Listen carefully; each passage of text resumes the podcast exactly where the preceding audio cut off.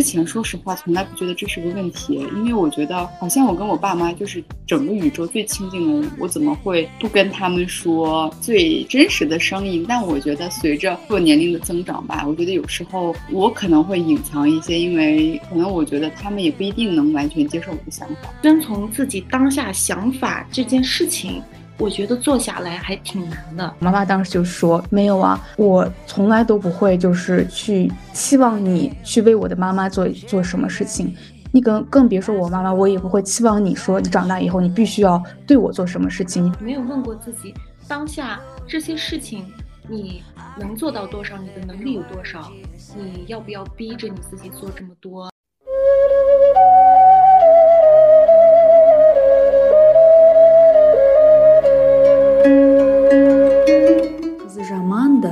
сайдан ториды қыздың қырық жаны бар ел мен жерді қосатын қыз емес пе осындаймын сенің айтқан сөзіңе қосылмаймын қайталап айтайын тағы осындаймын 欢迎来到 Kazakh Girls Club。Hello，大家好，欢迎来到 Kazakh Girls Club，我是 KK。Hello Hello，大家好，我是绿子。 也欢迎我们今天的嘉宾佳佳，Hello，佳佳，大家好，我是佳佳，我现在是在乌鲁木齐，特别高兴两位能够邀请我参加这次节目，我特别期待我们今天能有特别特别棒的思想碰撞。对我和绿子都认识佳姐已经很长时间了，以前也有一起工作过，也一起就是在生活当中也有很多的互动，所以也特别荣幸佳姐今天能来跟我们聊一聊她的经历，她的一些看法。然后我们今天的主要的这个聊天的主题，可能也要围绕着就是自己与身边的人，比如说父母啊，与自己的朋友，自己这样一个身份的关系，来探讨一下如何爱自己，如何生活。我觉得会是一期非常非常治愈人心的一期节目。对，其实我觉得就稍微蹭一下热点，最近那个上野千鹤子老师跟这个。三位这个中国女性的这个对谈其实也很火嘛，我觉得大家都对呃女性主义呀，以及这个女性如何去掌控自己的生活呀，或者是如何爱自己，其实每个人都有每一个人的看法。我发现其实争议还蛮大的，但我觉得这个话题它绝对是一个值得被讨论的一个话题，所以今天也特别开心。今天的这个我们的对谈其实是有一个主题项的，也非常期待今天呢。能给大家带来一个有内容的、有温度的，然后有态度的一次对谈。对的，我也十分的期待。那我们就先让佳姐跟我们聊聊吧，就是。当我们说想邀请你跟我们一起对谈的时候，你你大概有一个什么样的感受？主要是 K K 去年他就联系我了，去年我大概是十二月份，对吗？乌鲁木齐的这个疫情刚结束，然后我们重新进入了一个新的生活状态，收拾好我们四个月封闭的心情。当时 K K 跟我说的时候，我当时想到的主题就是我们应该先爱自己，因为为什么？因为这四个月的疫情，我想到的，我考虑到的，我的一个考虑结果。就是这样的，所以我就想的，我其实从我的身份来讲的话，就是我我的专业是法律，我从事的也是法律行业。那我在这一块儿的话，也有很多话要说。但是当时我很激动，我很开心，我想我还是要先说一下爱自己这件事情。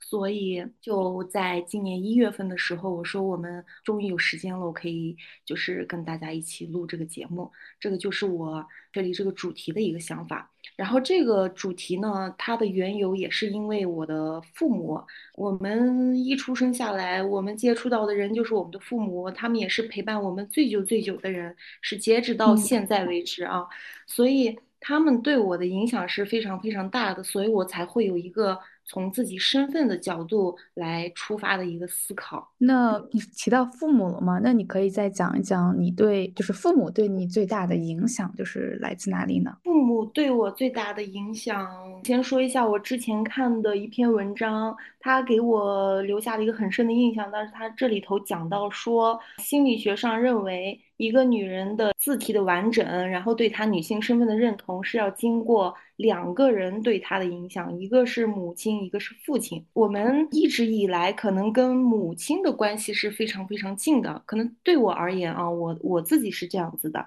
那从我妈妈那里看到的女性是什么样子呢？就是我从我妈妈身上看到的是温柔、优雅、对家人的关怀、包容、耐心等等，以及我妈妈是如何去对待自己的，如何去爱自己的。这是一个我首先对一个女性的一个身份的一个影响，其次就是我爸爸，爸爸是如何对待女性的？比如说我爸爸是怎么对待我妈妈的呀？怎么对待我的？怎么对待他自己的姐姐妹妹的？怎么对待他自己的妈妈的？这些都是对我来说非常重要的两股力量，一个就是母亲带来的力量，一个是父亲带来的力量，他们两个在。维持这个家庭、共建这个家庭过程当中，对女性的一个态度，还有他们的一些所作所为等等，这对我来说是非常非常大的影响。这个就是父母对我的一个特别大的影响，就是对我一个身份认知有很大的帮助。我在这里特别想。问佳姐一个问题，就是您刚说到了，就是您的母亲她的这个优雅，然后她的这种包容啊，她的智慧，我其实会有点好奇，就是您的母亲有没有就是在您的成长过程中给予您一种就是培养，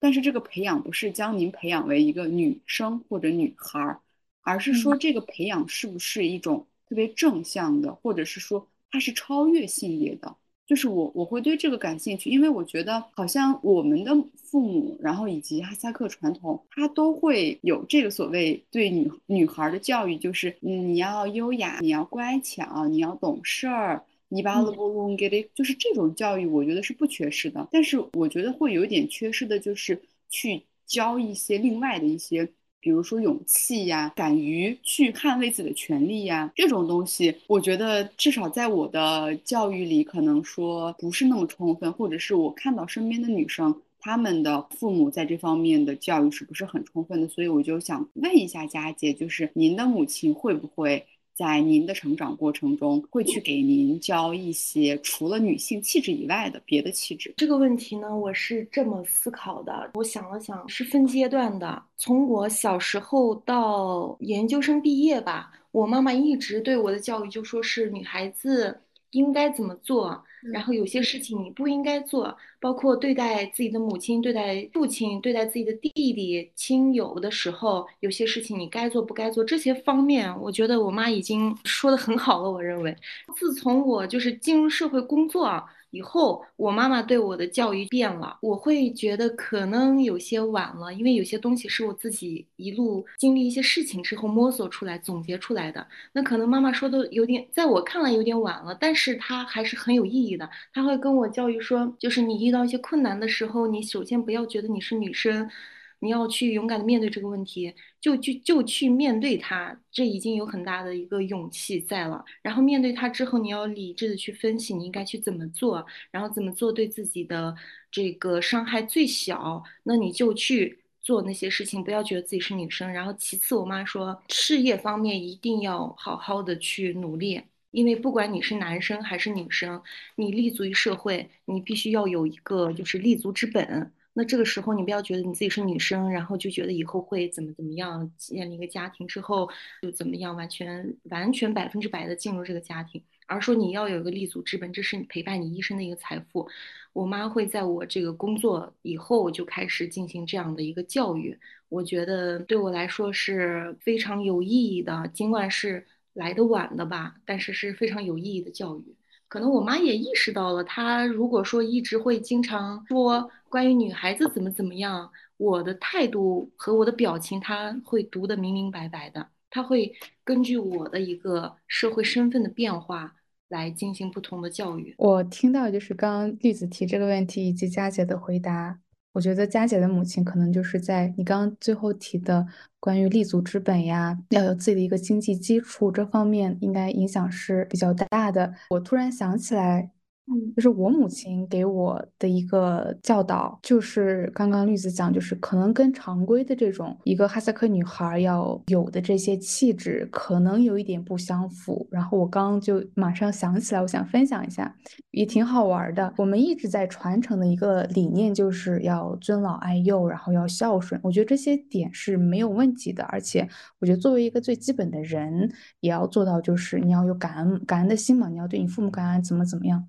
但是有时候，当这些点变成一个道德绑架的时候，它其实就是一个束缚你、束束缚身边人的一个很好的一个非常微妙的一个借口。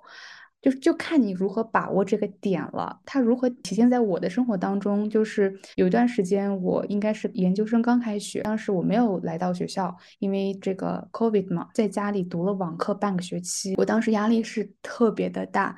栗子非常清楚，我每天都会给栗子抱怨说，我作业有多多啊，我课程有多难啊什么的。但是在外人看来，就是说我在家里上课，然后大家觉得上课就还好，而且在家里上可能会更悠闲一些嘛。其实并没有，晚上睡觉都很少，在家就是。但好的一点是，家人可以给你一直提供这个及时的早餐、午餐和晚餐嘛。当时应该是我外婆在另外一个城市，她当时提出一个诉求，就是说希望我过去跟她一起住。我其实非常想，我从小就是一个跟外婆非常非常亲的人，我也不会不遗余力的去照顾她。但是在那段时间，我特别清楚的知道，我当时的情况不允许，就是我去。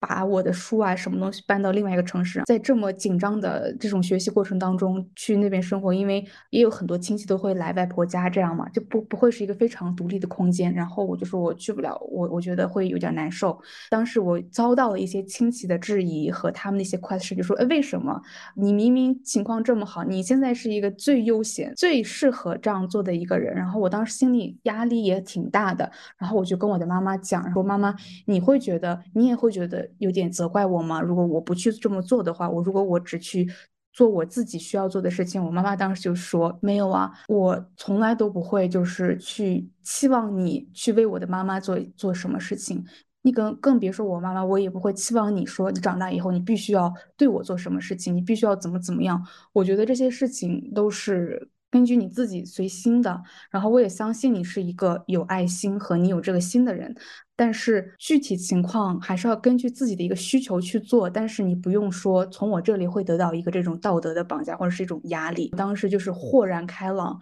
就觉得。原来我的妈妈其实她是非常了解我的，以及她在这种情况下，她是给予我十分的尊重和这种很平等的一个这种态度，去让我去做选择。当时我会觉得这样的一番话。这种 conversation 就还挺不一样的，跟我们所接受这样一个非常传统的一个，让我们要去怎么做这种引号下的女孩应该怎么样，应应该如何孝顺和照顾家人。对，我想分享一下这个点。我觉得你妈妈给你的空间还蛮大的，就是在你这么大间里面，你会产生对她的感激，然后你会对你自己所做的事情会更加的坚定。我觉得这就是家人给的力量，我觉得这很好。对，我觉得如果真的因为是妈妈。他给的这份坚定，所以你还你会更加坚定你自己。我觉得对。那我们就是，我也想问到下一个问题，因为感觉跟我们刚聊的这个话题很很贴近。其实我觉得我跟我爸妈怎么说呢，就是没有太多的矛盾。但是我觉得，就是随着我逐渐靠近了三十岁，我觉得我在很多价值观上或者很多。对事情的处理上，我跟他们是有一些冲突，或者有一些意见不合的。我觉得我们的这个价值观可能也会有一些不一样。就是简单的来说，就是我觉得我我的爸妈还是愿意为了面子成全别人，让自己难受的。但是在我这儿呢，我就在他们的眼里可能更像一个比较自私的人，就是在很多事情上，我的第一感受是最重要的，然后我才会去想别人是怎么样的。所以也想问佳姐，就是因为。佳姐的年龄段跟我们也差不多嘛，就是我们都在这个三十岁左右，所以我我也特别想问，因为随着我们的年龄增长，我们也是一个成年人了，就是越来越越来越像成年人，所以我也想问佳姐，就是您在跟您的这个父母去沟通的时候，会不会有一些呃意见上的不合？如果有的话，是怎么就是协调这个关系的？这方面我太想说了，因为也就是在两。这两年我跟我父母的冲突会比较多，因为我之前一直是在外面上学，然后回来之后。回来乌鲁木齐，爸爸妈妈也非常的开心呀。自己的女儿求学回来以后，在这个城市立足。然后他们也想陪我一段时间，我们就有有有同居一段时间，跟爸妈一起。那么这个过程当中的摩擦就会很多呀。比如说我下班以后，我想直接 在沙发上躺尸，但是他们觉得下班以后你应该把衣服规规整整的放好，跟爸妈讲你今天在工作当中遇到的一些困难，开心的事情都应该分享一下。然后呢，就陪妈妈去做饭，做完饭应该洗碗，这是一套他们认为的一个。三好女儿的一个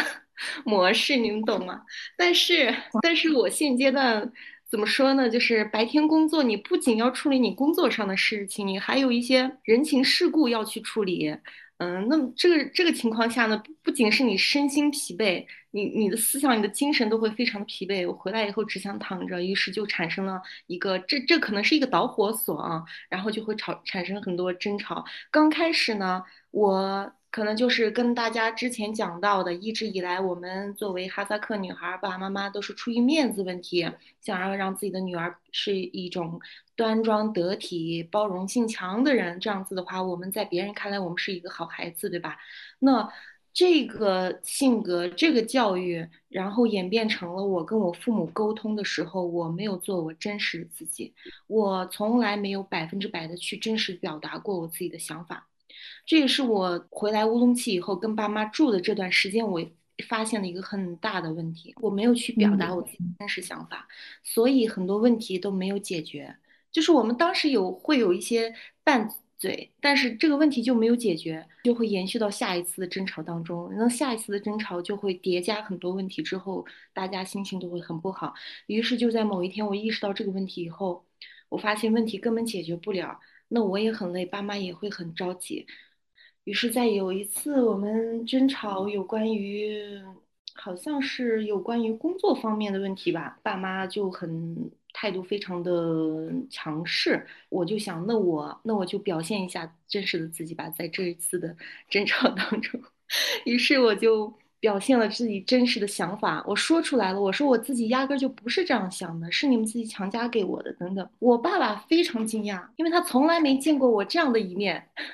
然后我妈妈也是那种很惊讶，但是面部表情没有被我发现。于是呢，我妈就露出了她自己特别高兴的一面。她是天蝎座嘛，她非常的敏锐。能够发现我的内心活动，妈妈就说你终于说出了你真实的想法了。我我妈就说这非常好，我和你爸爸就知道了你真实的想法。那我们就根据你的想法，然后我们的真实想法，我们会得出一个比较好的，大家都会能够舒服的接受的一个结论。那这样子的话，那我们一家三口，当时我弟在内地上学嘛，那我们一家当时的一家三口，对于一些争吵能够很好的解决这些争吵的话。那对于家庭的温馨的一个气氛肯定是有帮助的呀。那我们心往一处使，劲儿往一处使，那家里和谐的话，谁不愿意呢？所以我发现了，我们应该真实的做自己。包括吵架的时候，千万不要担心会，就是跟爸妈争吵的时候，千万不要担心可能会爸爸会生气，妈妈会生气，千万不要，因为你的那个气已经发泄出来了。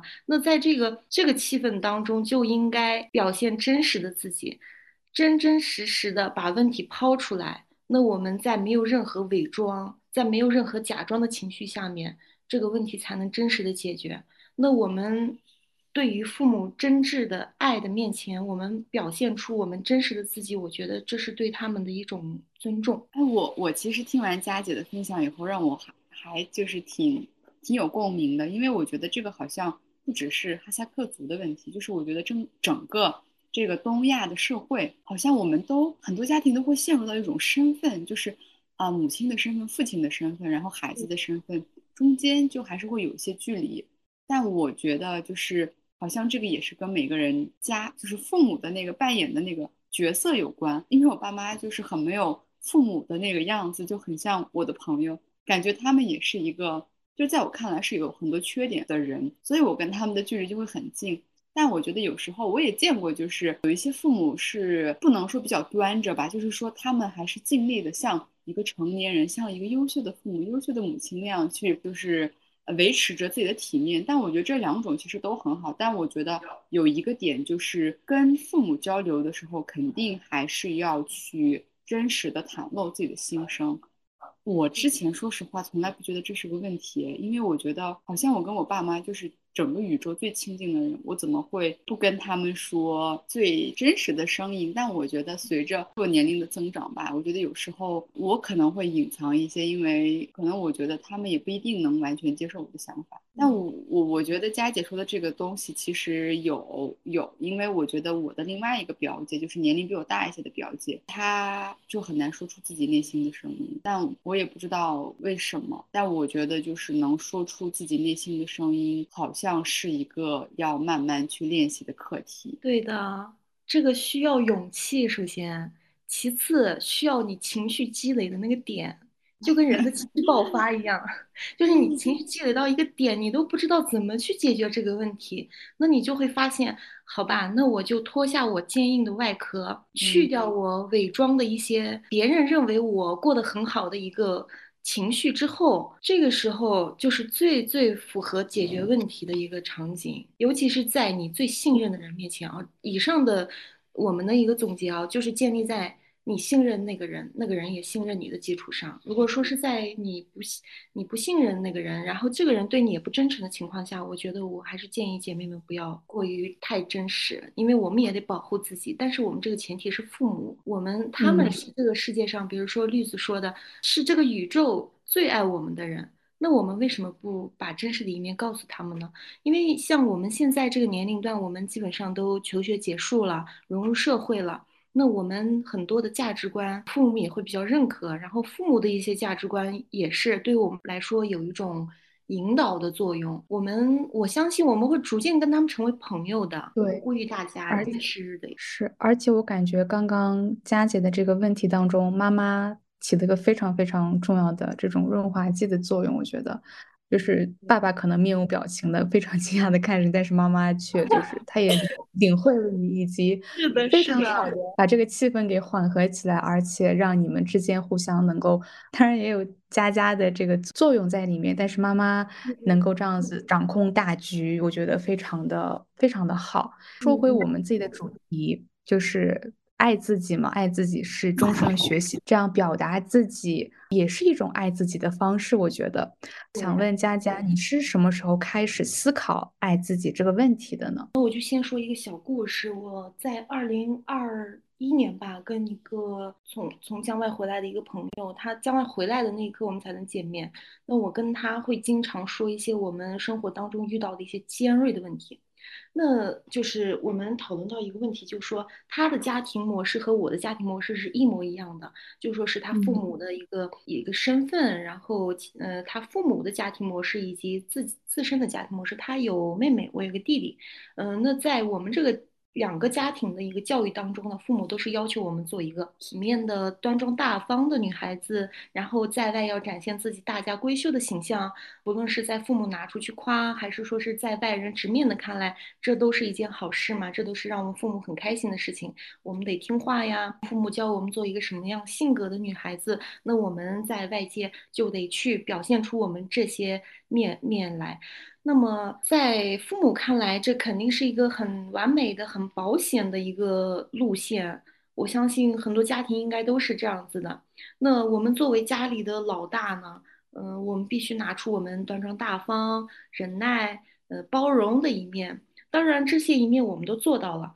那我们做到之后呢，我们发现，我们其实在做这些事情的时候，我们并没有非常非常开心。就我们作为一个人。呃，就抛开性别，我们作为一个人，在完全按照父母给我们的这个条条框框的时候，我们其实并没有那么开心。我们肯定会有那么一刻，我们想做我们真实的自己。比如说，父母想让我们去做 A 的时候，我们不愿意，我们想做 B，因为 B 这件事情会让我非常开心。但是由于父母在身边，他们给我们的教以及他们想让我们表现出来的，他们想让外界对我们的评价，这些条条框框就束缚住我们了。我们就发现，这是我们现在的性格所造成我们现在性格的一些大部分的原因。那我们在说出这些话题的那一刻，我发现我们俩能够意识到这个问题它本身就是一个好的开始。然后我们作为朋友，彼此之间信任，将这个问题抛开面子问题啊，就是跟我的朋友说出这个问题，对我们来说也是一个特别大的进步，因为我们没有了这个，嗯，就是我们抛开了我们的外壳，我们抛开了所谓的面子，卸下所有的包袱，跟我的朋友去讲我的疑惑和质疑，我觉得这一点。也是一个特别大的进步。尽管说我们当时的聊天当中，当场没有得出将来应该怎么做一个结论，但是这个谈话对我的影响特别大，所以我就开始思考这个问题。然后这个我们见完面之后的五个月之后吧，乌鲁木齐就开始了呀，这个全国各地的疫情。开始了，我们就度过了乌鲁木齐这四个月的封闭。这四个月是我一个人度过的，就说是一个人度过了漫长的这四个月。那我就有很多时间来思考我之前没有思考过的问题，或者没有思考完的问题。也就是在这四个月的时间里面呢，我迎来了人生的三十岁。俗话说三十而立嘛，我觉得对于我的这个立来说，是我个人思想方面的立。就是这四个月思考了很多问题，很多问题得到了答案，也做了很多的断舍离，感情上的断舍离，生活当中的断舍离。等我思考完这些问题以后，我整个人就轻松多了。准确的来讲的话，就是 K K 提到的什么时候开始思考爱自己这个问题，就是在这四个月当中，我才思考这个问题。就是不瞒大家说，我才思考这个问题。以前真的是忙碌于工作，然后处理人际关系，生活当中琐碎的大大小小的事情，我根本都没有时间去思考。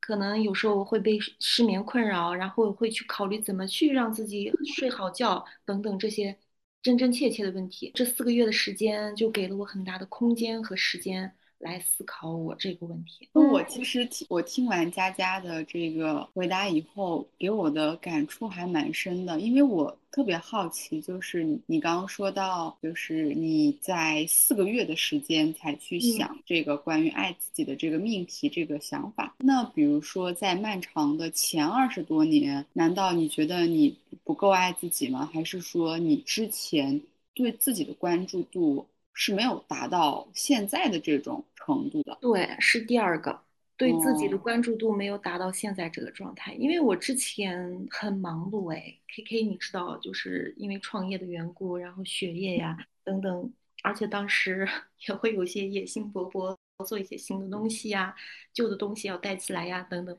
就完全没有关注自己，所以就是关注自己，就是日常的照顾还是能做到，但是没有去关注自己的内核。比如说，我没有问过自己，当下这些事情你能做到多少？你的能力有多少？你要不要逼着你自己做这么多？你在就是这样子催促你自己做这些事情以后，你开心吗？你获得的这些成果是不是你的初衷？等等，我都没有问过我自己自己这些问题。而是不断的给自己添加大小目标，完成功课，然后再立大小目标，完成功课，就是在这种循环当中度过的。我其实听完佳佳的刚这段补充以后，我觉得，因为在我看来，佳佳其实会有点像别人家的孩子，就是。是一个至少在我觉得学习呀，或者是就是来到就是回到这个乌鲁木齐之前，都是非常优秀，或者是说非常有创业精神的一个人。整个人当然现在看起来也是非常的，就是很优秀。但是我我觉得你你现在会有一种给我一种比较真实、比较接地气以及比较真挚的感受，因为我我我觉得就是我也见过很多。很优秀的哈萨克女孩，但我觉得有时候有一些会让我觉得她好像完美的不像一个人，就是我觉得她从来不会发自己的这种 一些困惑呀，或者是一些嗯困难，所以我有时候会觉得那种完美人设的女生，我觉得她们特别好，特别棒。但是有时候我也会我也会细细的想，我说她这么好，应该是她努力的这个结果。但是我觉我我其实有时候更想听她是怎么面对一些。不完美的，或者怎么面对失败的，因为可能这些话题会可能会更让我好奇吧。因为我我我觉得就是呃如何成功，我觉得每一个人都有有话讲，但是如何去消解或者消化一些这种失败的经历呀，我觉得这种东西反而是更更会拉近你跟一个人的距离的。嗯嗯，没错没错。刚刚其实我听完佳姐的一番讲述，我会觉得。就是可能跟佳姐的关系再次拉近了一步，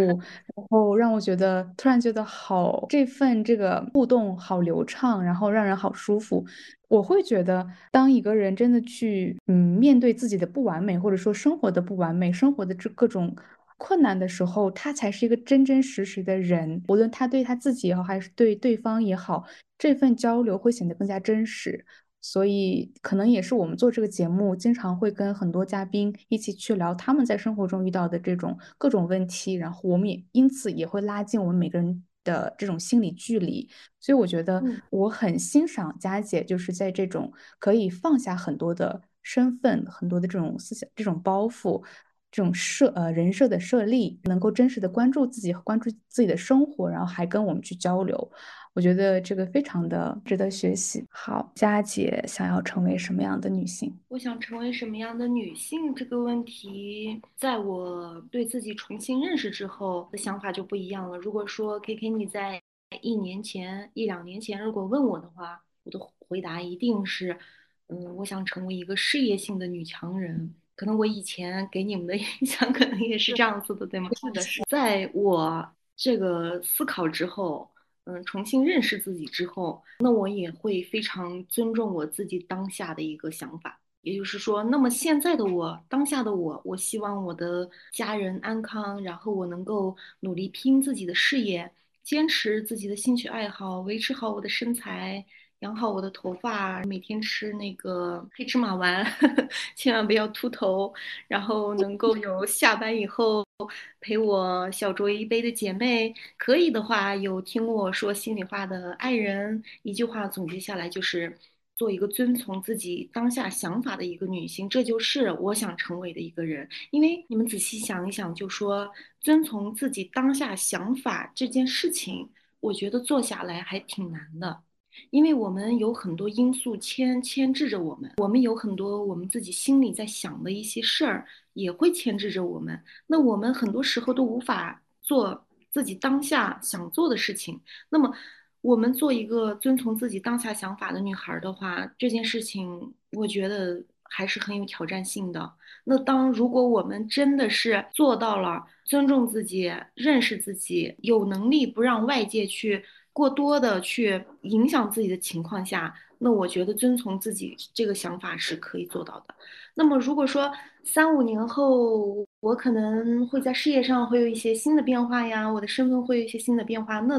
当时那当下的我呢，也会对自己的身份有新的定位。我觉得这个不是固定的东西。这是一个随着自己、随着时间、随着自己的改变而改变的东西。那我希望三五年以后，如果我们三个人还有机会这样子去聊天，那我希望到时候我的回答也是这样子的。我希望做遵从自己当下想法的一个女性。对，其实其实我觉得，我觉得佳佳说的点最就是总结起来有有一个词儿，其实挺挺符合的。我觉得就是真实。就这个真实，有时候是需要不能说付出代价，但是它是需要在一定基础上才能去真实的看待自己的欲望、自己的想法，以及真实的做自己，其实就是一种自由。我觉得这种自由好像很简单，但其实好像也挺难的，因为毕竟我们是生活在这个关系和这个社会当中的，或多或少我们都还是会受限于我们身边的一种环境，一种。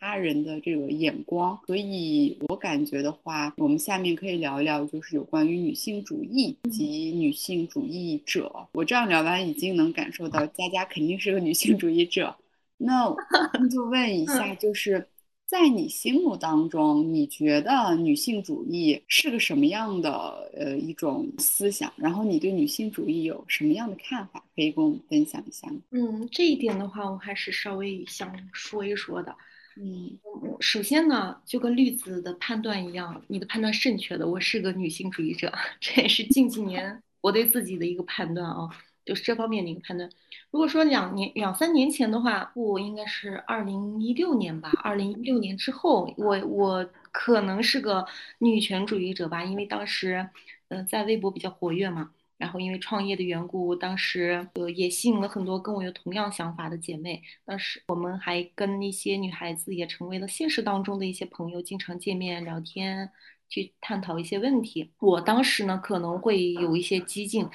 准确的来讲是比较冷静的激进派，就是说，如果说你不用一个比较尖锐的主题来主动刺激我、挑战我，那我就不会跟你去杠。如果说是你很温和的想跟我讨论一些问题，那我可能当时会说一些为什么女孩不能做这些事情。为什么只能男生做这件事情？为什么只为什么男生不让我们做这件事情？那后来我的接触面就比较广了，然后也能进一步去思考这方面的问题了，清晰的辨认了女权主义和女性主义的这个差别之后，发现自己就是一个女性主义者。那我对女性主义者的一个认知啊，我觉得是对于我个人的认知啊，因为我们每个人的这个知识面还有这个。活动的面都不太一样，所以我的认知下呢，我认为是在尊重男性的前提下，礼貌的争取我们自己的合合理的一个权益。它不是激进的，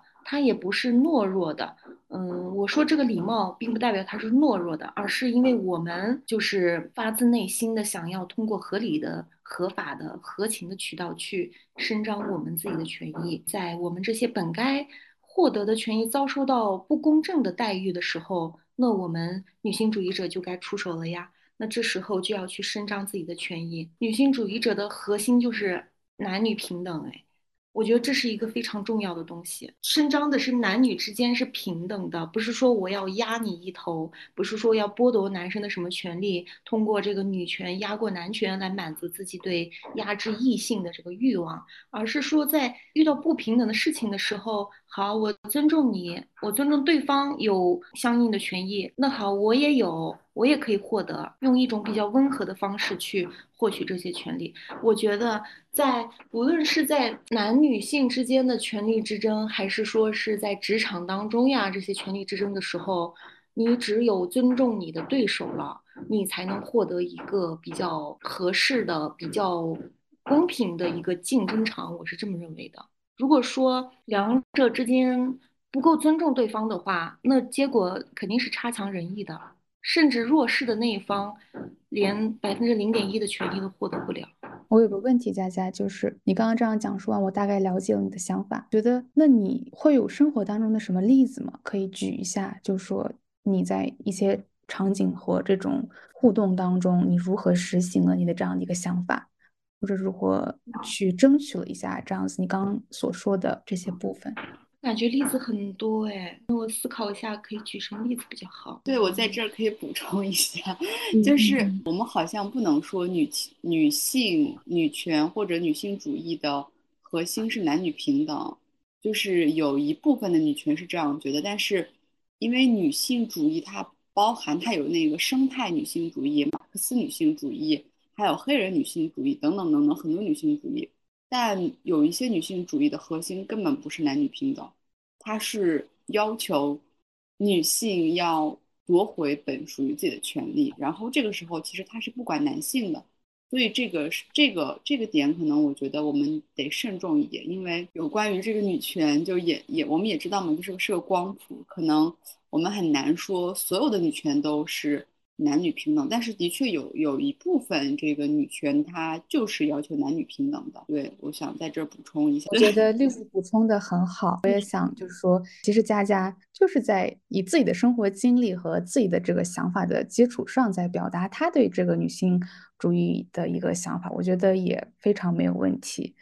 但是绿子的补充很有必要。对，而且我我就是佳佳可以继续想，我再说一下，就是佳佳让我想起了。美国的一个女法官叫 R.B.G，因为我觉得你刚刚说的其实跟她跟她的理念是一样的，就是她的意思是说，我们通过一步一步的去改变整个这个社会的法案，来保证女性，来保障女性的权益。她甚至会为了一个男性，一个弱，因为有时候男性也会在某个弱势的这个地位，他也会去帮男性打官司。所以，在我看来，像这个 R.B.G 大法官就是一个非常理性、非常那种实政家，然后实干家的那种感觉。但是，也有很多人不理解他，就是因为在他去世以后十年，他之前帮助修订的法案全部被推翻。美国可以，就是美国不能合法堕胎，所以我觉得有时候很多人辛辛苦苦去建立的一些东西，很容易就被推翻，很容易就被倒退。所以其实刚刚说到那个尊重异性的时候，我是真的就是我内心里我是特别不同意的，因为我真的觉得就是比如说尊重异性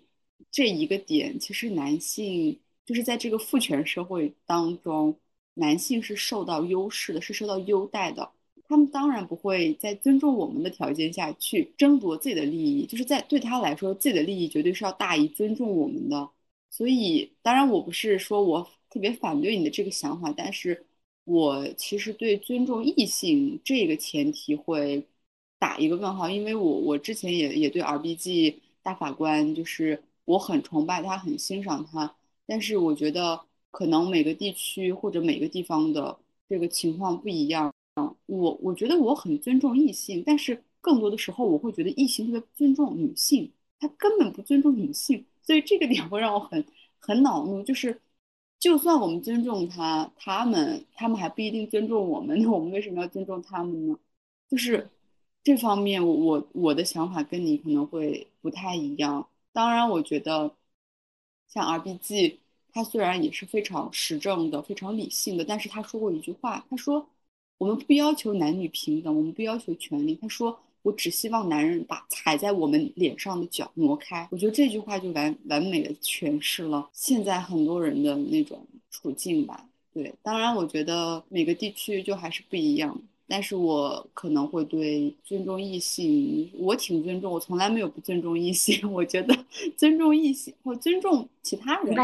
应该是一个一个，就是是一个所有人都能接受的吧。但是特别的尊重异性的话，我觉得男人可能不一定值得我尊重。明白你的点，就是说，我们其实主要就是缺乏男性对女性的尊重，并不是说是女性不尊重男性。那我讲一个小例子好吗？好了吧，是我真的做到了，是生活当中的一个小例子，嗯，是我真的改变了一个。我们自己家庭的一个相处模式，我爸爸有点大男子主义，他认为男生不用学会做饭，就是男性不必要在家里面去做饭。那一直以来都是我妈妈在家里面做饭，甚至我弟弟也是近几年才学会做饭的。那这个问题在我看来，我一直都不是很高兴，就说为什么爸爸不可以做饭？妈妈也在工作，爸爸也在工作，他又要洗碗，又要做饭，又要操持家里面，那爸爸。休息回来，开完会回来，什么什么的，完了之后吃完饭之后，他就是躺着了。我对这个状态我很不满意。我对这个画面，其实这个画面你们两两位想一想，是不是很多家庭都是这个画面？对这个画面非常刻骨铭心。这个画面也是前面我们第一个环节提到的，父母的父，我父亲对女性的一个对待方式，也是能够形成我对女性身份认知的一个因素。那这个东西就对我来说影响非常非常的大，因为很多家庭，包括我叔叔啊什么的，很多家庭都会这样。于是我在。大学的时候，我可能会跟我爸爸吵架。我说：“爸爸，你为什么不做饭？你做呀！你做的不好吃，我们可以互相进步，我们可以教，妈妈可以给你教。”然后我爸说：“工作忙，这个做不到。”到了我长大，到了这个前几年，然后爸爸妈妈都退休了，爸爸也是这个妈妈忙于她自己的小事业，爸爸呢就是在家了。那这个时候，我就跟我爸爸心平气和的讲：“我说你一定要学会做饭，爸爸，因为有时候我们妈妈。”在忙，然后爸爸呃弟弟在外面求学，然后我在工作，我们白天没有人给你做饭，那你就自己饿着吗？等着晚上有人回来给你做饭吗？我觉得这样不太合适，你要为你自己的身身体进行考虑，你要体谅一下你你除了你以外一家其他的三个人他的忙碌，这个东西不是说我说了一遍我爸爸才听懂的，才听到他心里去的，我跟他说了很多年，也就是我们在相处过程当中我们。嗯，就是面对面讲的机会就更多了。爸爸也能感受到我自己的真真切、真诚，他能感受到我的着急，也为他着急，也为妈妈操心。他听我说很多遍，然后真的在真真切切的每次都在跟他讲之后，从去年开始，我爸就会做饭了。确实嗯是他刚开始做的饭不好吃，这个是不能否认的啊。但是后来他慢慢的要学会跟我讲，他说：“女儿，我今天中午做了拌面，我炒了菜，或者说我煮了鸡蛋鸡那个鸡肉汤，挺好吃的，还给你妈留了一些，你妈晚上回来可以吃。”我就觉得我一下就觉得我胜利了，你们知道吗？一下就觉得我这这么长时间跟我爸的一个切磋。终于有了一个正向的结果，甚至都影响到我弟弟，觉得我弟弟觉得他也应该学会做饭，嗯因为我弟弟以后也会成家立业呀。就算是可能成家立业的时间我不懂，我知我不知道这个看缘分，但是他对于他个人来讲，他必须要学会这个技能，所以我就觉得这一点是很多家庭应该去做的一个改变，男女之间就是对这一块儿是平等的。有句话说，一个人一个人在十四岁以后，十三、十四岁以后，你就应该学会做饭，填饱你自己的肚子，用你手上所有的可以利用的材料去做个饭，这是你一个作为一个成年人你应该拥有的一项能力，社会能力、生存能力。我其实听完佳佳的这个分享，我很欣慰，而且我觉得这很真实，因为在现实生活当中很难改变别人，这是你别说别人，你还也很难改变自己。你又要就是有自己的一套这个认知理念，然后你想做出一些改变，这本身就是很难的。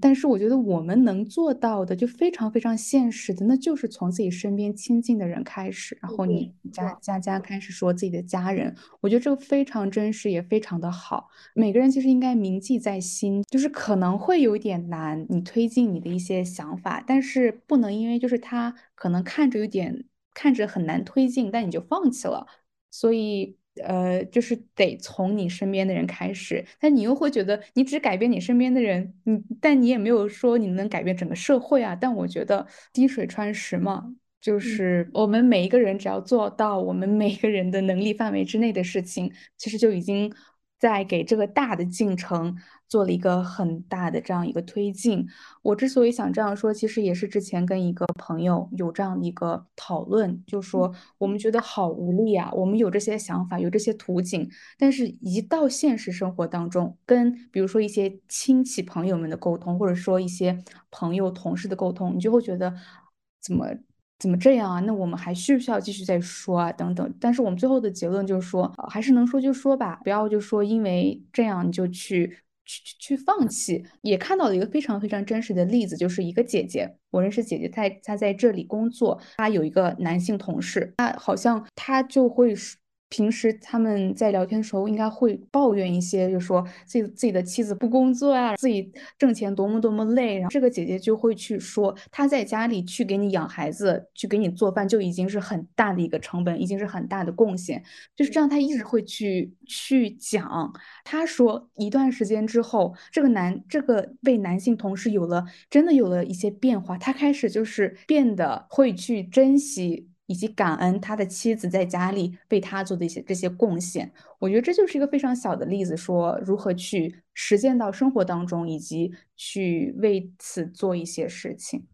对的，对的，就说是我们三个人肯定专业都是不一样的嘛。那我们能从自己的这个角度出发，从我们身边的小事出发，能够做一些力所能及的事情，我觉得这是我们首先能做到的。那等我们嗯自己力量逐渐强大，然后影响力足够多，比如说咱们这个 club 影响力足够大的时候，那我们能做更多的事情，那我们的价值就更能能够更加的体现了。是的，但是我其实从你们刚讲的那些故事听完以后，我会觉得有一种很想笑的感觉。为什么呢？就是其实我们可以就是反过来思考一下，就是为什么之前这么长的时间，我们都会默认男性不做饭，以及男性会默认觉得自己的妻子在家的家务劳动是一种无偿的，就是是一种没有价值的。我觉得这个恰恰就是父权社会对于你女性的压迫。我觉得就是这种东西的确是会让人很不爽。但我觉得刚刚佳佳和 A K 都说到了这种非常改变身边男性的例子，我觉得。可能就是要，我们可能就是要引引领着男性吧，因为我觉得只靠男性自己去成长可能是不太可能的，以及毕竟他们也是受力者嘛，所以要把他们的一些好的这个权利一一点一点的拉过来放到女性的身上，可能他们也会有一些不乐意吧。所以我觉得还是要经常的去反观。但是我哎，我就觉得其实也挺无力的，就是比如说劝爸爸做饭这种，也要劝好久。我我觉得我我是更希望生活在一个一一出生下来就是爸爸妈妈都能做饭，或者它是一个比较公平的一个男女平等的一个社会。但是很不很不幸，就是我们的社会就是这样的。但我觉得。嗯，有这份想法就特别好，我们完全可以 try our best，然后把这个实行到我们自己的生活当中。如果我们想要去建立家庭，或者是发展一个段关系的话，这个社会是在进步的呀。你看看父母亲，你看我都能把我爸爸劝说回来了，能够把他认为的例子讲到的他的权利。稍微瓦解一些，能给妈妈争取一些权益，就是我们这一代能想到这些，而且我们做到了。好，当我们为人父母的时候，和我们携手共进嗯路程的那个人，我想他应该也不至于说是会有那种怎么说，完全让我来做饭，嗯，他什么都不干，或者说是完全由他来承担什么。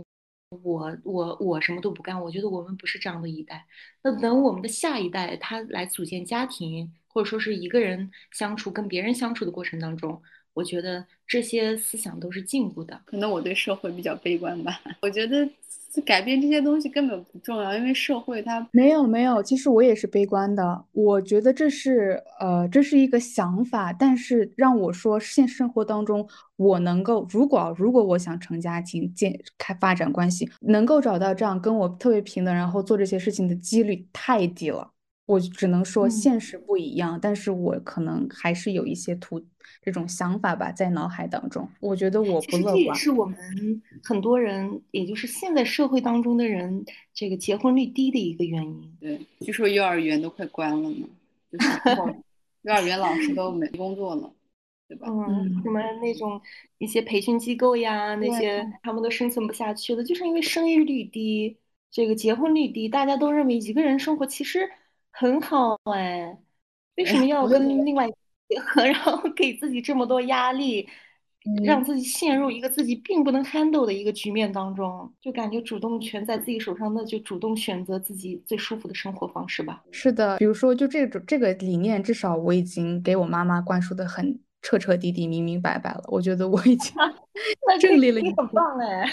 对我妈就本身她就不是一个会在这方面给我压力的人，但是。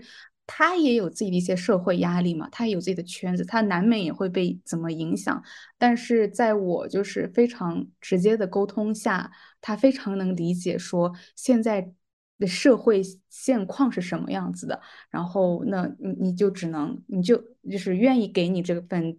空间去 做自己的选择，我觉得很不容易了。很多姑娘应该向你学习，多宣传一下这个。对吧？很很很难，不不容易，不容易，我觉得。那我们刚说到了这个自己，那我们要不要进入下一个话题，就是怎么与自己和解？哎，我觉得这个与自己和解，好像是很多人都在疫情这两年 达成的，可能就是因为比较长时间的这种嗯隔离，然后独处，然后。或者这个事业上受挫啊，这种类似各种受挫，所以好像人就更愿意比较坦然的面对自己吧。所以想请佳佳聊一聊，就是这个跟自己和解的这个时刻是怎么达成的。现在呢，我确实跟自己和解了，以前并没有。哇，我现在回忆起来，我以前好累哦。以前呢，我是有思想包袱的，而且这个思想包袱很重，就。K K 肯定更懂哦，就是因为我的身份、什么学历等其他原因，然后我只希望看到自己有收获、有进步的一个状态。就但凡我在工作生活当中，嗯，犯点错误，我就会觉得非常的自责，就会觉得让那个人失望了。当然，犯错误人确实要进行自我反省，但是我这个人当时是属于反省过度了，就过度之后让自己很心累。这反省的问题就是包括这个，不论是形象、为人处事、人际关系、工作能力等方面，我都会觉得自己在这几个方面应该做到很好才对。然后整个人弦都绷的是很紧的。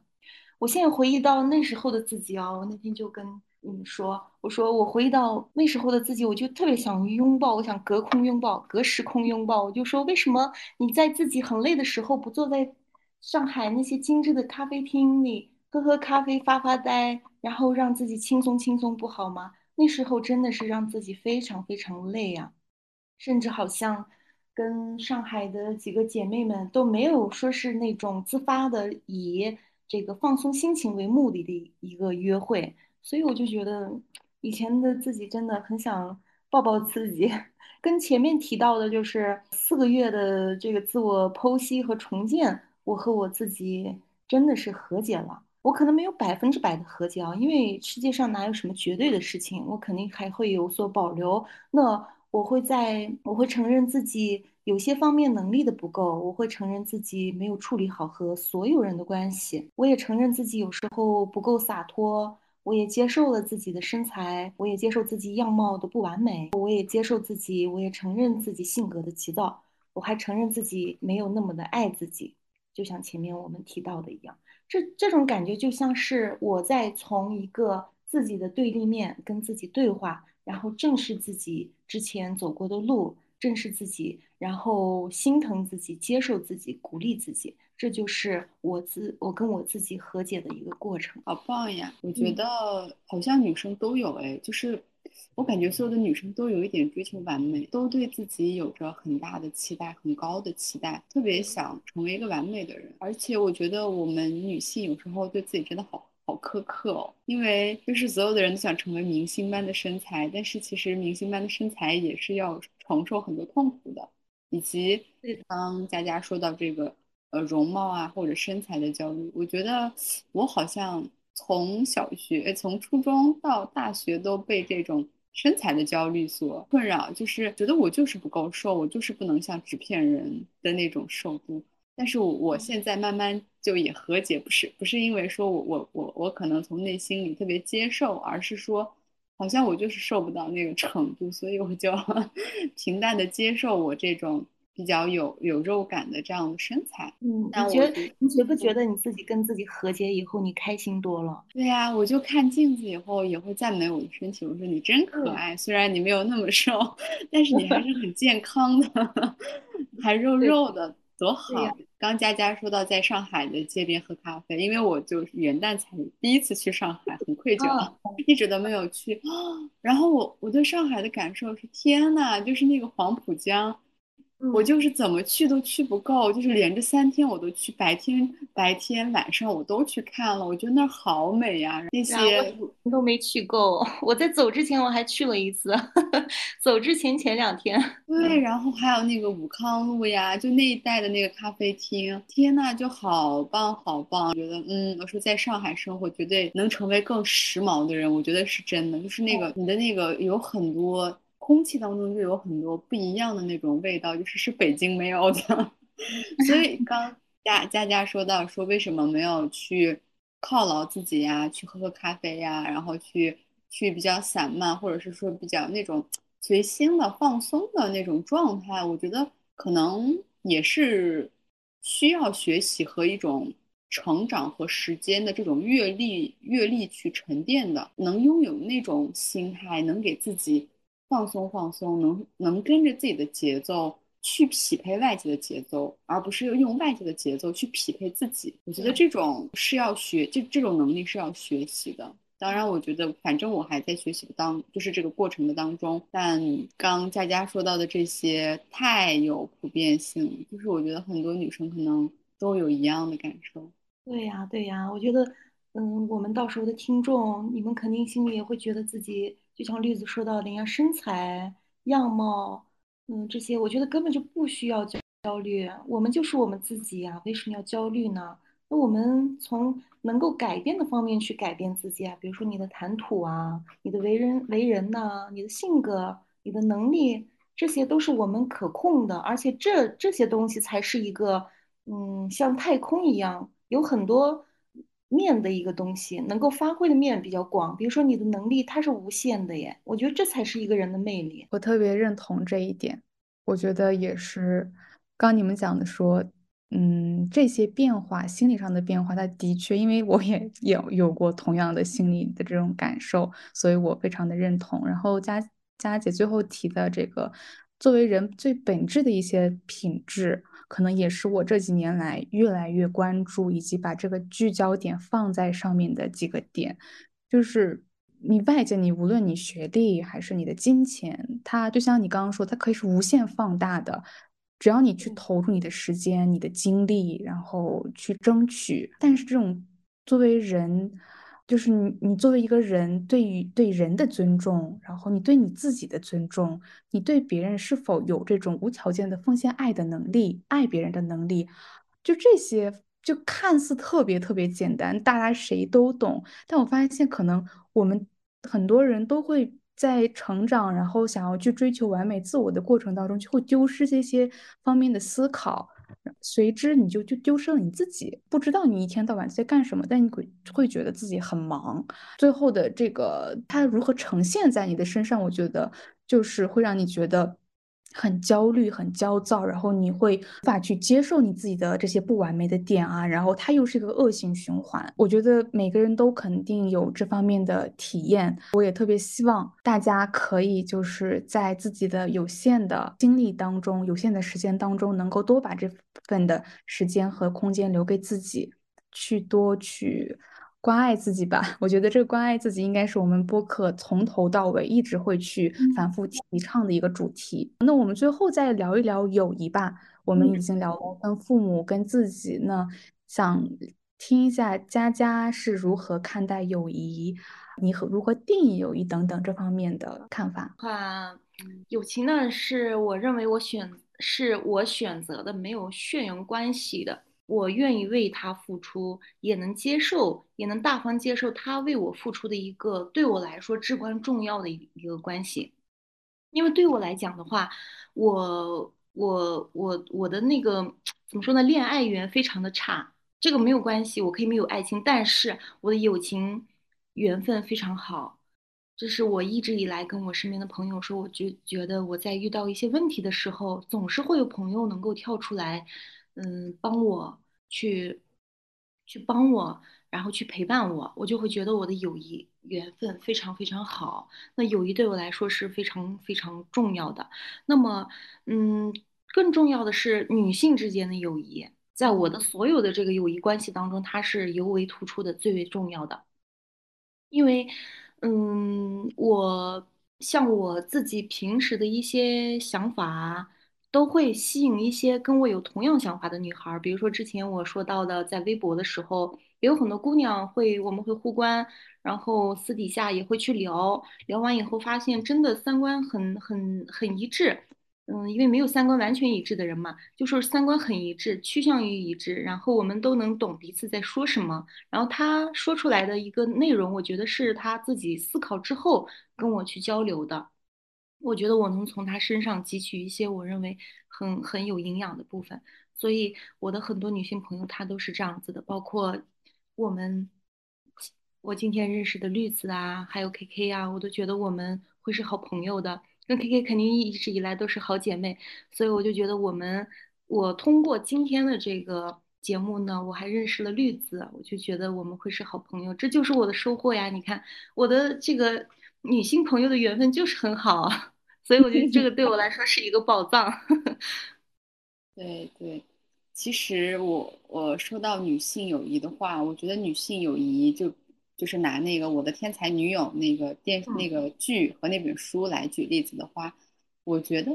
好像有时候我觉得我的女性朋友会比男性的恋人更加了解我，因为我对对这点。因为我觉得好像我跟任何一任男朋友都没有会聊到我的这种成长经历啊，以及我的所有的那种呃留藏在我心底里的那种特别真切真实的声音。我觉得有时候不是说我不想跟他们分享，而是我觉得他们好像也没有打开心房跟我聊。然后当我们之间的关系走不到那一步。对，特别是当男性也不会太分享，他们甚至都不太会分享自己的一些丑事儿、糗事儿，啊，也不会去过多的讲自己童年的一些事情的时候，我我有时候也会觉得我我会去说太多，会不会给他带带来造成一种负担？所以我觉得从某种程度来说，女性其实反而是更能理解女性的。当然我我觉得呃选择这种女性友谊和女性的朋友，其实还是要看缘分以及看大家的那个思想匹配度。刚就像佳佳讲的，就是大家可能三观呃不可能完全一致啊，就是肯定会有一些微妙的差距。但是我觉得整体上可能还是要呃有有一些一样的想法，才能就是成为这种更好的朋友。所以我想再问一个问题，就是嗯，你觉得目前为止，然后你跟你的这个女性朋友发生过一件就是让你最感动的一个故事，能不能分享给我们？哇，那故事太多了呀，我选择哪一个呢？选一个最感人，然后我们听完就痛哭流涕的那种。嗯，嗯，说一个故事，我看，或者就是最近发生你记忆还在的这种。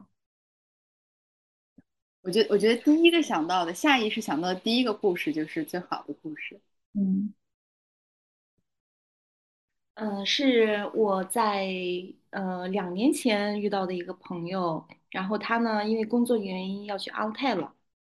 然后前段时间，呃，这个也不是前段时间哦，准确应该说是去年三月份的时候，二月份的时候，我是比较在工作当中受到了很多挫折，然后当时也是因为跟我父母在一起，他呢，呃，就是他在阿勒泰，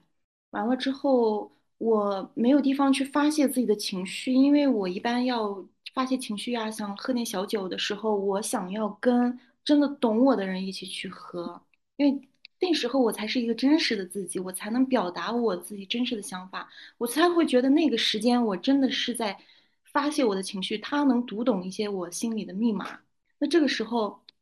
他在他在那边也有工作，然后我就跟他说，我真的快撑不住了，我可能要跟我爸妈争吵了。我觉得实在是压力太大了，一方面是工作压力，一方面是父母有时候不懂我。那时候是我还没完全展开正视自己，没有跟父母坦白的时候。那这个时候他就回来了，他从阿泰突然闪现在我的单位门口，他就说：“走吧，喝酒吧。”我就觉得那一刻，我觉得他就像超人。不，他像神奇女侠，从天而降的感觉，然后拯救了我，你懂吗？就拯救了我，我真的需要有人能够陪我陪伴我，去听我讲这些东西，然后讲完以后，他能够说出来一些我想听到的，能够解决我当下情绪的一些话语，我就觉得他做到了，这就是我这。两年以来最让我最让我感动的事情就是这件事情，他真的降临了。当时我就觉得，so 我需要男朋友吗？我可能不需要，我只是需要一个像神奇女侠一样的我的好朋友、好姐妹。好棒呀！好感动啊，我都感动了。是的，真 好。嗯，哎，而且你们会不会觉得，我至少我自己这么觉得。嗯，就是我真的是从小好像，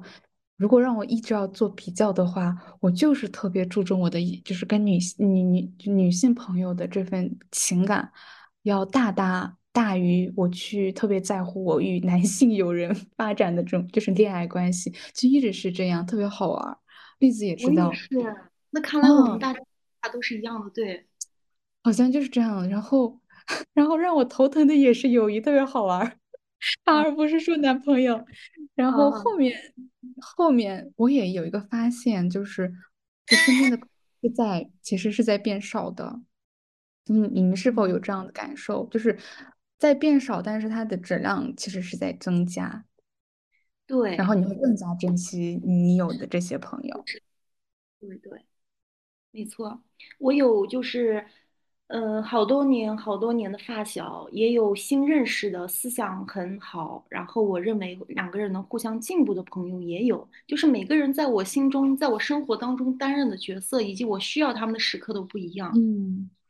嗯，就像你们也步入社会了，然后你们肯定也会逐渐出现这些不同类型的朋友，那就看你们自己如何把就是这这份关系维持好，在一个合适的时刻、合适的嗯阶段要维持好，因为有些朋友肯定也会跟我们说再见。我有这几年，因为我们双方思想真的就说话也说不到一起了，或者说是他跟我的距离变远了，他有新的朋友了。好的，那我就感谢你曾经出现在我生活当中，我们能成为朋友，肯定是彼此认可。那你有新的生活了，那我就祝福你。那我们或许会有一些小的遗憾，但是更多的是要祝福对方。所以我也有过这些这样的朋友。嗯，而且你相信命运的话，相信缘分的话，有些友谊就是它可能中间消失一段时间，但后来它还会回来，特别有意思。然后你又会有一个新的新的体验，但可能它还会消失，就是不一定。这句话的时候，脑海里已经出现了我一个朋友的脸了。就是哎，不是 K K 说的这是什么朋友呀？出现一段时间，消失一段时间，又出现又消失。因为你俩这个生活交集，因为各种原因可能不在一个城市啊，或者你们俩的关注点不一样，你们就会有很少交集。但是又在某一个时刻，可能因为一些东西吧，把你们两个的磁场又拉进来。我觉得更像爱情故事。那在我的脑海里都是女性，哎，可能就是刚刚讲的吧，我可能。女性比较占的比例比较多，就我的意思就是你你说的，对我我的意思是你说的这个，你你说的这个朋友就更像像爱情故事一样，因为爱情故事都会这样展开。对对对对对 对，那我我也有，我懂我懂 K K，我有个朋友，他我叫他孬子，我觉得他必须要有姓名，他一定会听这个。这个这个节目的，而且他也关注了你们，所以我 我必须把他的名字点到。我跟他就是像 K K 说的那样，就消失一段时间，然后因为一个磁场啊，磁场我们俩又相吸了，就就又一一起从早聊到晚，然后他又忙他的，我忙我的，然后两三个月可能不联系了，后面又联系到一起。这这么多年，我们俩一直都是这么一个相处模式。啊。好随意，好棒呀，好自然，也没有什么那种强迫之类的。是的，是的，对。然后还想问佳佳佳佳一个问题，因为我觉得这个问题还挺挺重要的，就是，我觉得在我看来哦，最好的朋友一定是能够准确的看到你的缺点和缺陷在哪里，然后并帮你指出的一个人。如果说在我看来，如果一个朋友，无止境的夸我，我觉得我我会跟他距离会越来越远的，所以我特别想拥有那种就是能帮我看清我自己的朋友，所以我觉得偶尔 K K 其实也是这样的，就是我们俩都是互为这样的角色，我们会经常提醒说，哎，你下次不要这样，然后他也会说，哎，你下次不要这样，我觉得这种感受就很好，因为有时候说真话也是。需要一些这个底气的，所以想问佳佳，就是对于这个朋友的批评，你你有什么想分享的故事吗？就是你有一些朋友敢跟你说实话吗？或者是你你会敢于跟别人说实话？肯定有，我能数出来有大概有四个吧，四个四个姑娘，我们都是那种。他就是真实的一面，我们在彼此面前就是最真实的一面，然后他们在别人面前表现的肯定是跟在我面前表现是完完全全不一样的，就是因为我们真实的表现了自己以后，他们才知道我是怎么样一个人，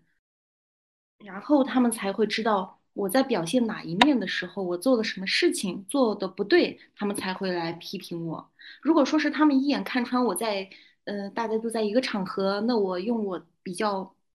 不真实的自己去对待别人的时候，他不会来批评，因为他懂我为什么会那么表现。就是有那么四位朋友，他们会批评我。当然，我跟我朋友那个进行这个有关于批评的交流的时候，他们会直接就说出来，不会说，哎呀，佳佳，你这件事情做的不会，绝对不会的。他们会打个电话，或者是在微信里面用非常严厉的语气和文字。直面的 痛击这个问题，所以我就觉得这是一个非常难能可贵的事情呀。就像栗子说到的，如果说我一个朋友他永远都在夸我，真的永远都在夸我，我就会觉得他可能不能。把他囊括为 朋友的一个一个一个角色，因为他夸的时候，我就会，嗯，实话说啊，我就会觉得他可能想获得什么吧，就是从我这儿获得什么吧，不无论是什么。但如果说是他批评我的话，他冒的是什么风险？冒的是我会跟他生气，我会跟他吵架的风险。但是我们真实的朋友，敢于批评的朋友，他不怕，他他甚至不怕跟我们吵架，他也不怕冷战。甚至嗯不怕我们一两个月不联系，他会觉得我作为朋友，我给你提出这个问题，我们作为姐妹提出这个问题，好呀，那你用一两个月时间去冷静去思考吧。那思考之后，你就会觉得，你就会发现，这才是真挚的感情呀。所以我就觉得大家要珍惜身边会批评你的朋友，他冒的是风险，他考验的是感情，他他相信能考验得住这个感情，他才会批评你。对，对，刚刚讲这个，我脑子里满脑子都是我跟绿曾经因为一些事情有争执的一些画面，但是我好像想起来，我有一个就是底层的一个思维，就是说，就无论怎么样，我们俩反正不会，就是说各自就再也不会说话，不会有这种事情，我特别坚信这个，所以我觉得这哦，份嗯坚嗯，信 也是很重要的。对的呀，有这么一个坚坚定的意念在，所以不会害怕去批评别人。没有，其实主要是我跟 KK 小时候吵架吵太多了，然后发现吵不散的。小时候两个人哦，特别爱吵架，就是关系特别好，但是爱吵架。后面我我有个弟弟，然后长大就说，哎，你跟，那个你跟那个 KK，你们两个不是塑料姐妹花吗？现在怎么还玩那么好？我说我说什么鬼？谁说我们俩是塑料姐妹？我说我们俩关系特别好呀。他说你们小时候不是经常在外婆家吵架，然后还哭，抢一个毛衣的？就我弟弟记得特别啊，清楚。但是你们当时要抢红色毛衣。对，就塑料姐妹花又怎么了？姐妹们，那个塑料好像是那种太阳也晒不了，什么也也水也泡不烂那种，这不就是坚定的关系吗？真的是啊，塑料那也挺厉害的，总比玻璃那种就很啊，容易碎。对呀，是的呀，下次这样子，回击。嗯，对，对，然后对，然后其实我我我我跟佳佳佳佳在这个之前会有一些沟通啊，然后我们准备内容的时候，我发现佳佳会经常，呃，就是以这个波伏娃，呃的话来去做一些这种总结呀，或者是一些这样的这个，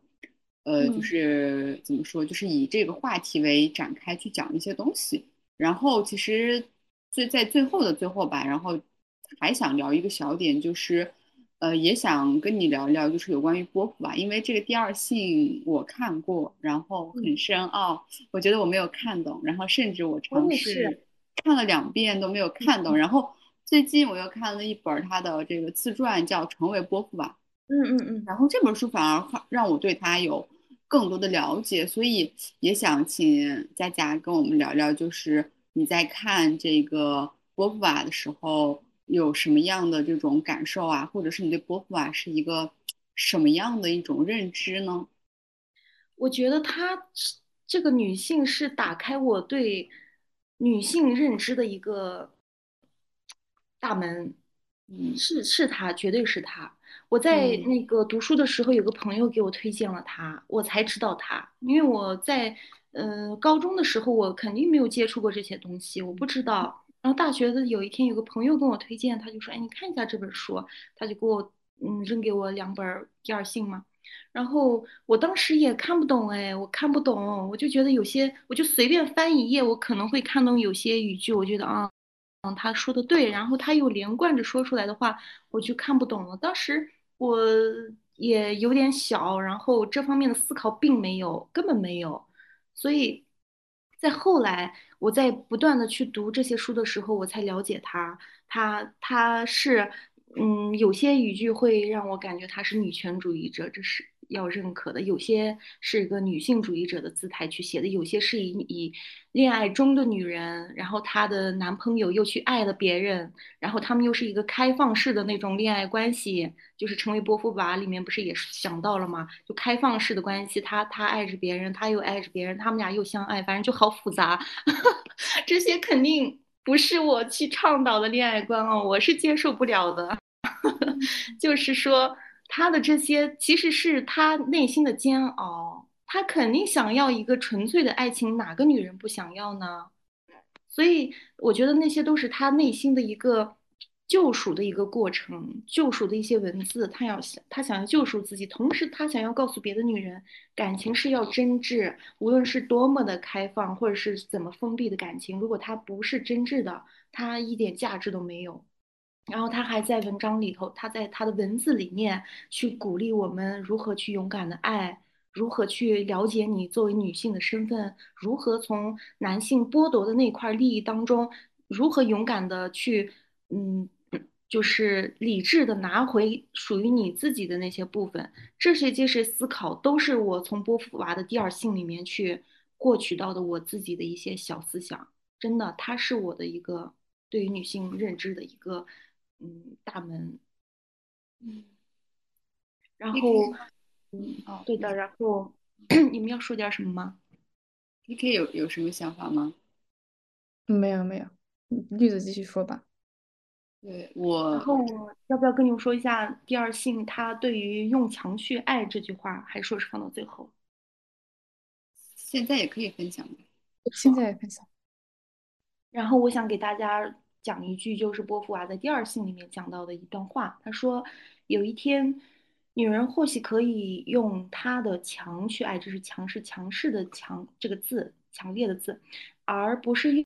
用她的弱去爱，不是逃避自我，而是找到自我，不是自我舍弃，而是自我肯定。那个时候，爱情对他和她将是一样的，将会变成生活的源泉，而不是致命的危险。”只是读到这句话的时候，我就觉得跟我们今天的主题还是很贴切的。就说他，你用你找到的自己，那个真实的自己去爱别人，而不是说是你在恋爱过程当中自行的降低你自己的段位，觉得自己是弱势的那一方，那你们俩的感情就不是一个平等的关系了，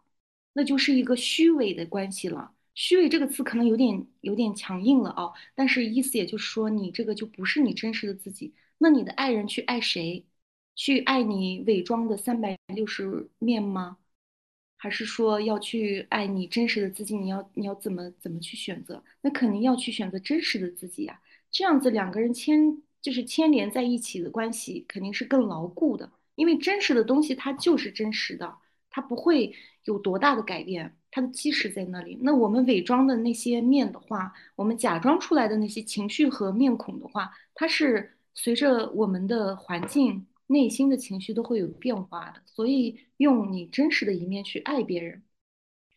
可以是爱你的女性朋友、你的家人、你的爱人，这些都是可以的。就是总的来说，就是说要用一个真实的一面去爱别人。对，我觉得，我觉得我们越越聊越，特别是 回扣到这个主题，因为我我觉得有时候在这个社会里。女性好像被规训成了某种角色，但我觉得，呃，每一个女孩她的那个自我肯定不是完全是偏女性气质，甚至这个女性气质都是一种贬义词吧？我觉得就是是一个很刻板、被规训化的一个词语。我觉得每一个女性她都应该去找到自己的那一份能量，而这个能量肯定是，甚至可以与男性或者与任何力量去相匹匹敌的。其实我我也想跟佳佳做个交流，就是我在看波伏娃的时候，呃，我在看他那本书的时候，其实刚开始是以一种，呃，恋爱脑的这个状态看的，就是我我我当时想看他那本书是想如何更好的恋爱，很惭愧，就是我想知道一下这个爱到底是怎么回事儿，然后这个男人到底是怎么了，这个男人到底该怎么搞，然后怎么处理这个男人，就我当时是个这样的心态。我想搞定男人，然后我又去看了这本书，然后看完以后发现，哎，这什么东西？为什么好像在一直要求我去自我探索啊？后面慢慢慢慢，就是我也经历了很多事情嘛，呃，所以我我在最近看这个成为波伏娃以后，我觉得给我一个最大的感受就是，哦，原来她这么厉害的一个女性都有挣扎，这个是让我难以想象的，就是在我看来如此接近完美的一个女性。如此去呃去实践，在整个女权运运动当中都去呃这个添砖加瓦的这样这么一个优秀的先锋的女性，她都会去经常会去怀疑，或者是陷入到一种呃迷茫的状态。所以，我我觉得可能我现在的迷茫应该很正常，因为跟她比起来，我只是一个普通人。但我觉得看嗯看完她的那个自传以后，我我就更坚信了，就是不论多么迷茫，就是要去坚定的去想自己想的，然后做自己想做的。对，然后 K K，对对，嗯。嗯我再补充一点，对，再。嗯。也就是说，根据绿子说的话，就是说，嗯，你你就会突然发现，没必要让人人都喜欢你，你也没必要去讨好谁的喜欢，因为人家没必要非得喜欢你这个人，去爱你这个人，你只要关注你自己，关注好你自己，爱你自己，你在这个过程当中就会逐渐明白你应该成为一个什么样的女孩儿，就是更深层次，你应该成为一个什么样的人。我们首先是开心的，并且被自己接纳的。那首先，这就是你首先要去思考的问题。如果这个问题它总是有第三方的一个介入和干扰的话，那你还在思考的过程当中，这还处于一个思考的过程当中。那，嗯，在我们现有的这个价值观的基础上再去塑造，那一定是我觉得是一个比较保险的，也是开心的对自己身份的一个认定。呃，是的。然后最最后总结一下的话，我觉得可能爱自己，它是很多很多问题的根本。然后有时候你会觉得别人不足够爱你自己啊，或者别人别人对你可能苛刻啊，别人太针对你啊。我觉得是不是有时候就是因为其实放到你本身，你是你自己的一种呃对自己的没有足够的去爱、去接受和接纳。当然，就是你自我探索的过程，我觉得无论佳佳、绿子还是我，每个人都在经历，以及以后也会经历这样一个过程，它特别不容易，以及不可能是马上就会一夜间哦，我完全了解自己了。所以我觉得今天的两个主题，第一就是一直在讲的做真实的自己，然后第二就是做真实的自己，然后爱你自己，是今天我们三个我觉得都想传递给呃我们的听友的两个很大的主题，然后也希望我们今天的聊天能够呃让我们更加坚定这些想法，然后也让我们自己更加勇敢的成为自己吧，因为这个真的不是一件非常简单的事情。对的，对的，在听我们节目的小姐妹们一定要自信的做自己哦，然后不要害怕任何事情，接纳自己就好。嗯嗯，对。然后佳佳要不要最后做一下总结呀？嗯，